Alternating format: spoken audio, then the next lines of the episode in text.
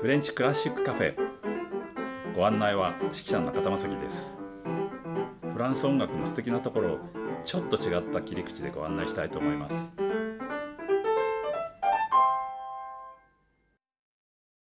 上三さん作曲のアルジェリア組曲の2回目です。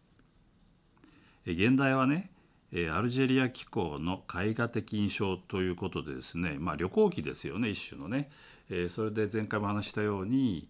こう民謡とかそういうのを取り込むというわけではなくてむしろそこに行った時のねこう雑踏も含めいろんな聞こえてくる音を音楽にしてみたというちょっとそういう意味ではねあのスタンスが変わった曲なんではないかなと思います。これは組曲の中で第3曲になるんですけれども題は「夕べの幻想ブリダにて」ブリダっていうのはまあ都市の名前ですよね。レブリー・ドゥ・ソワ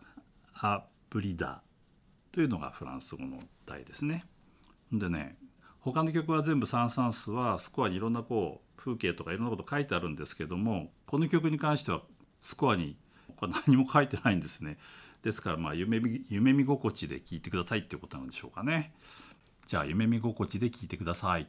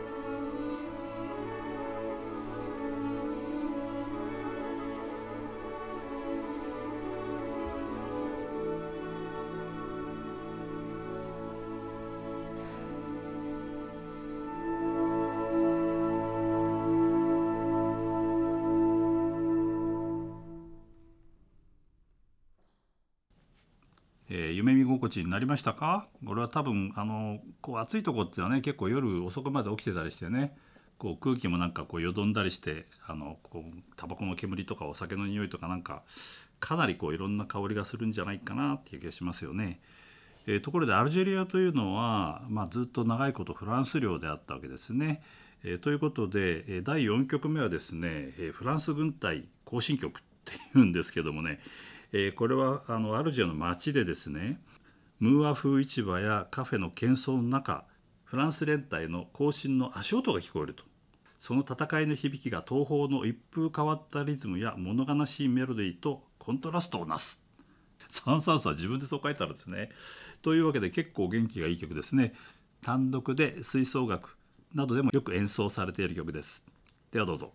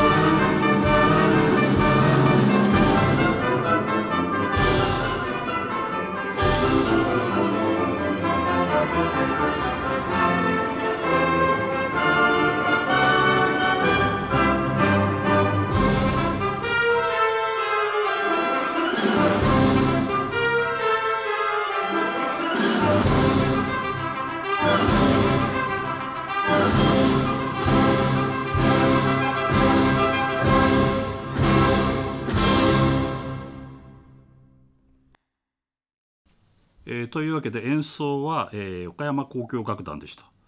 えー、なかなかねいい演奏ですよね。このフランス軍隊行進曲というのはですねちょっといろんなテンポの演奏があるんですね。というのもですねちょっとお話したようにこれはサン・サンスがおそらくカフェで座ってたところにたまたま軍隊がこう通りかかったんじゃないかなっていう感じでしょだから例えばバッキンガム宮殿のねあの兵隊さんがビャーって出てくるようなあんな感じではないんじゃないかなとむしろその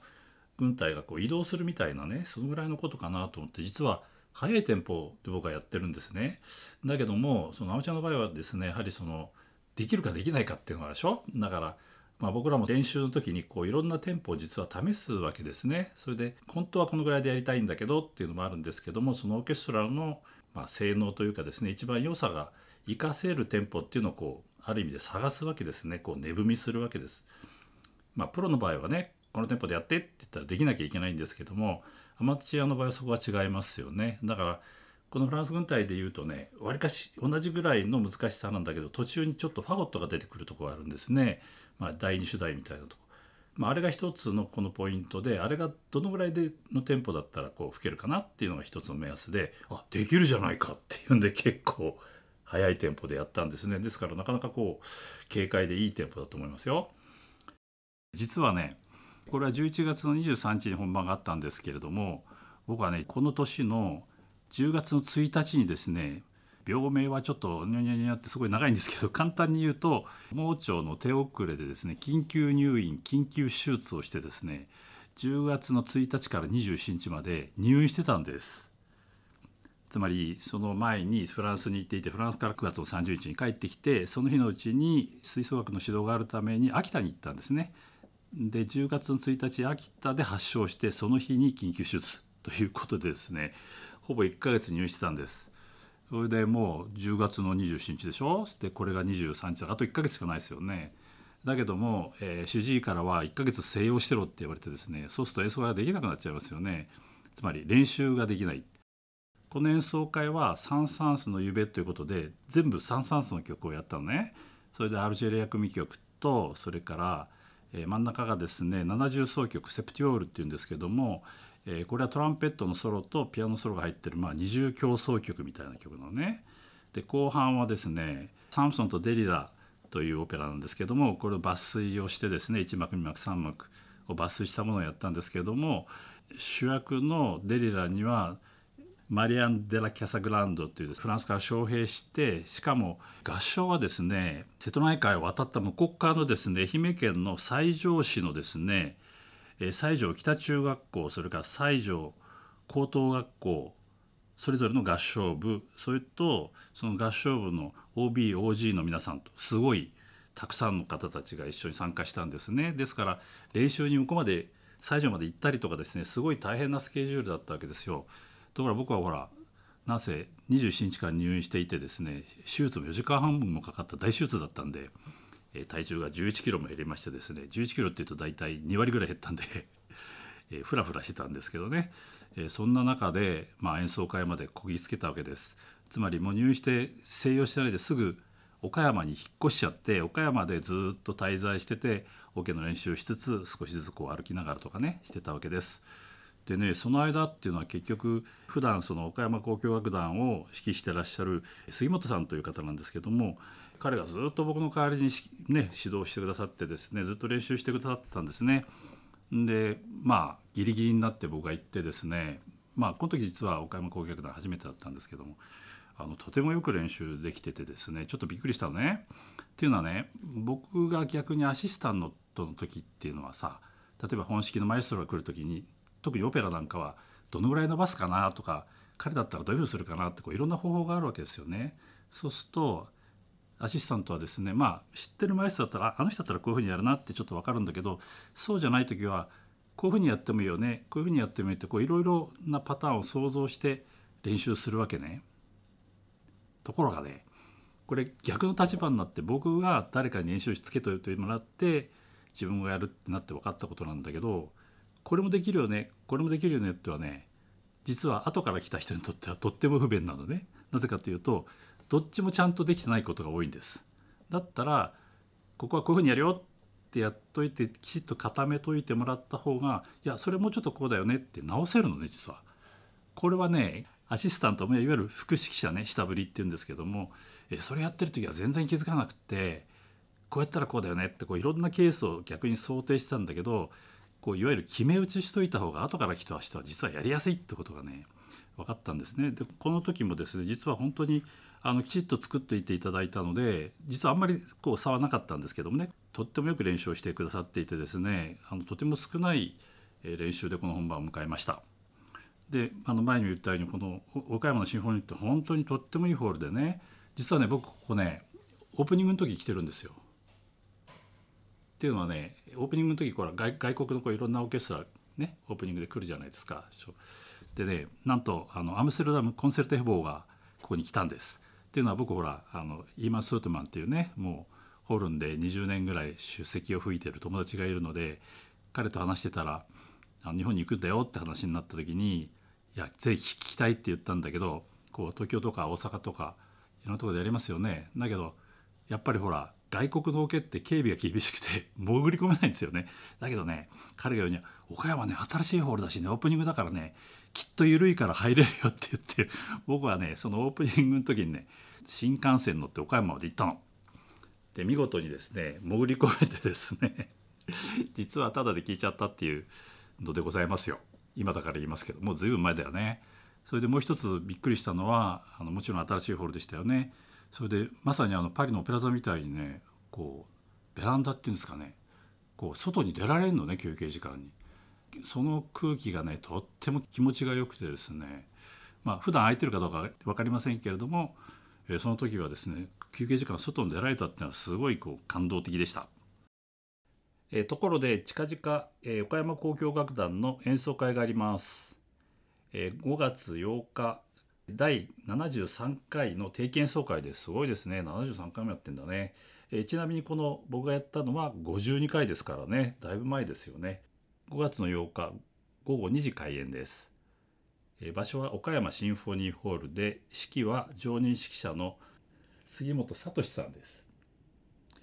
えー、プログラムはエロールの残波序曲ね。それからチャイコフスキーの、えー、幻想序曲ロメオとジュリエット。後半はフランクの交響曲二単調です、えー、お近くの方はぜひいらしてください。